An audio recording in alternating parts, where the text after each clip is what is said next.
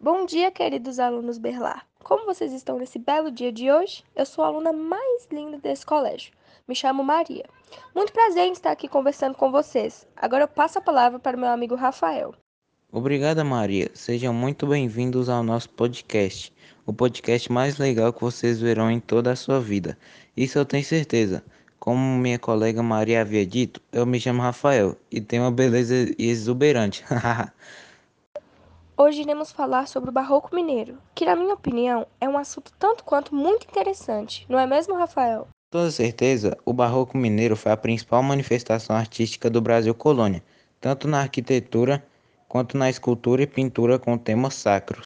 O Barroco Mineiro foi inicialmente desenvolvido na Europa, bem na virada do século XVI para o XVII. Você sabia disso? Sabia sim, Maria. Agora vamos nos aprofundar direto nesse assunto. Vamos sim. Ah, e antes que eu me esqueça, mais uma vez, sejam bem-vindos ao melhor podcast de toda a sua vida.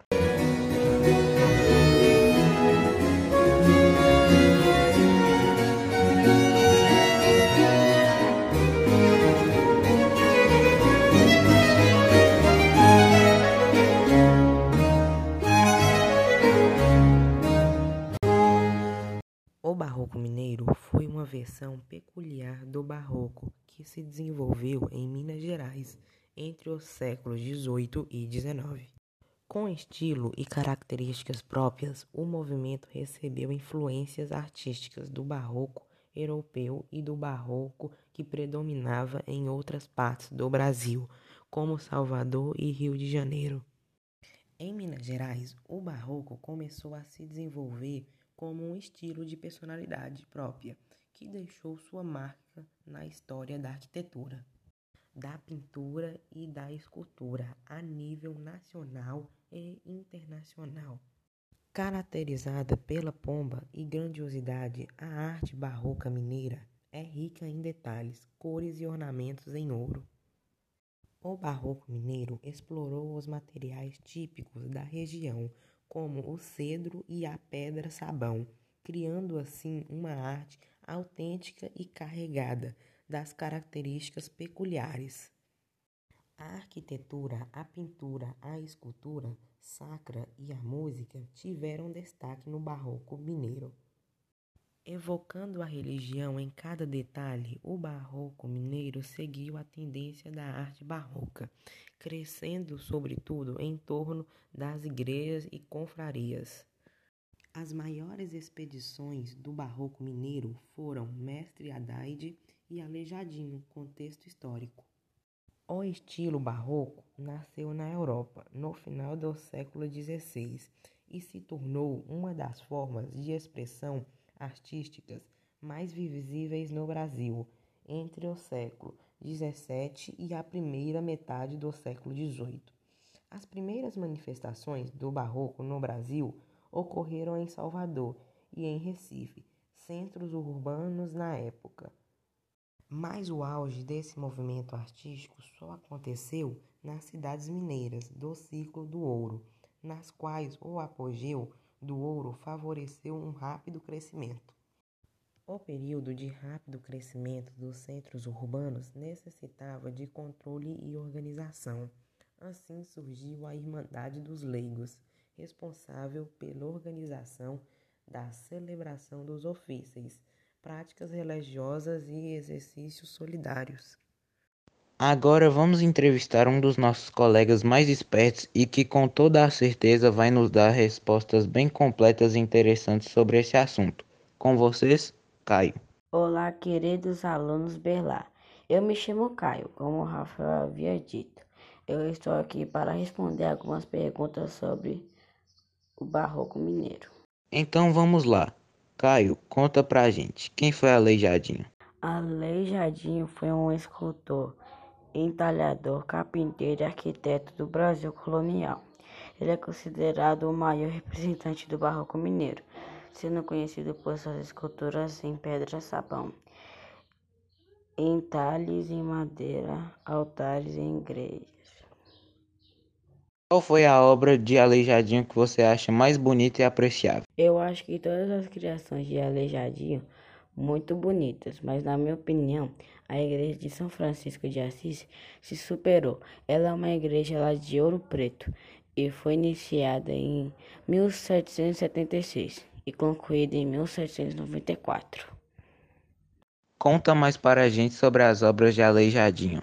Claro, a maior parte das obras de Aleijadinho tem como tema central a religiosidade. As imagens sacras que produziu se caracterizam pelas cores, leveza, simplicidade e dinamismo.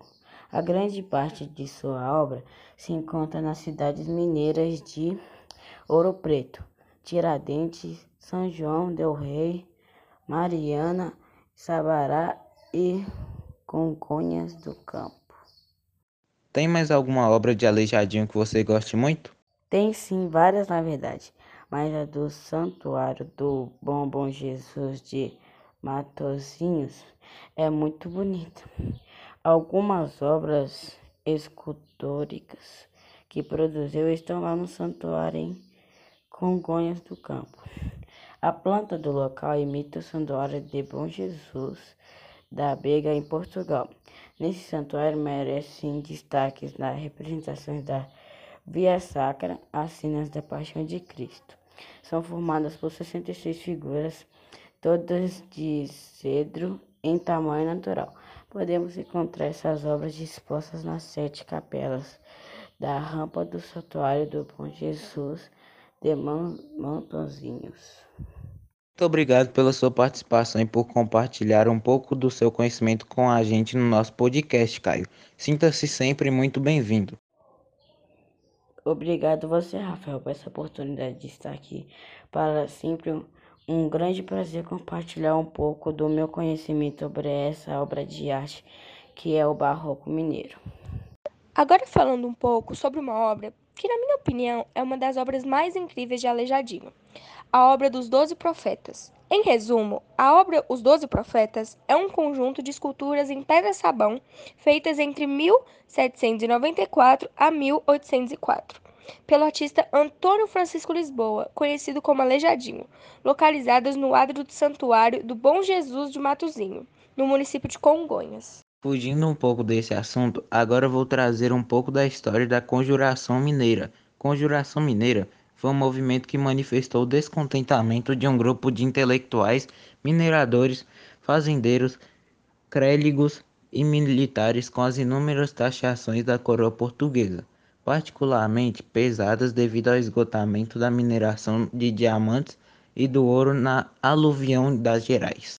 Entusiastas das ideias liberais aprendidas nos livros franceses proibidos na colônia ou nas universidades europeias, os conjurados defendiam a livre produção e comércio, o desenvolvimento das manufaturas têxteis e da siderurgia, a fundação de uma universidade em Vila Rica e a mudança da capital de Minas Gerais para São João del Rei.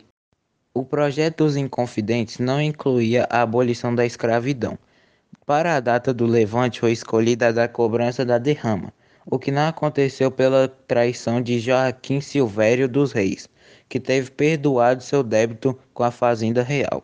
O processo prolongou-se até 1792, no Rio de Janeiro, para onde haviam sido conduzidos os acusados. A primeira sentença da alçada de Inconfidência condenou 11 à morte e outros ao degredo perpétuo na África.